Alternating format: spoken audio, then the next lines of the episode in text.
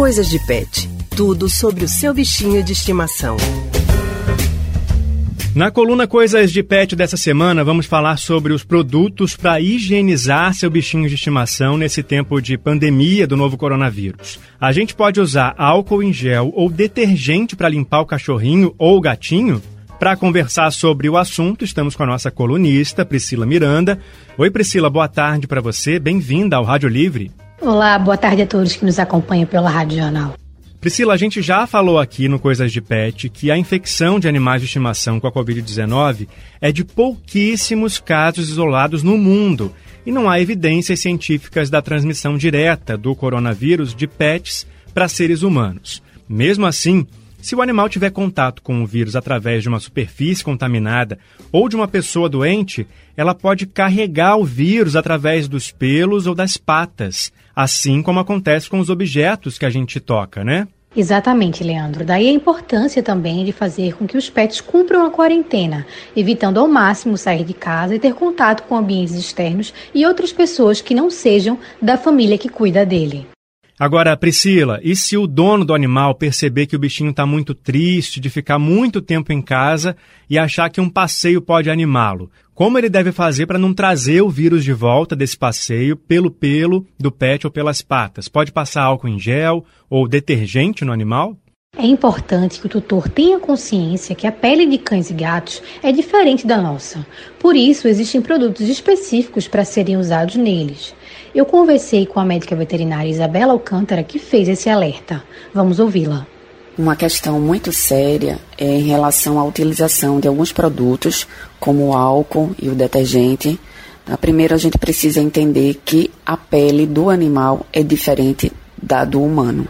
Tá? Então, a gente tem a pele humana, ela tem um pH levemente ácido e a dos animais, dos cães e dos gatos, ela varia entre 7 e 7,5, que já é um pH neutro para o alcalino.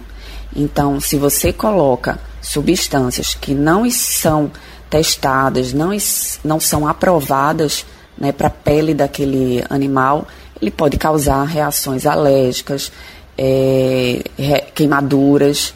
Né? O álcool, ele além de ressecar a pele do animal, ele pode provocar algum tipo de queimadura.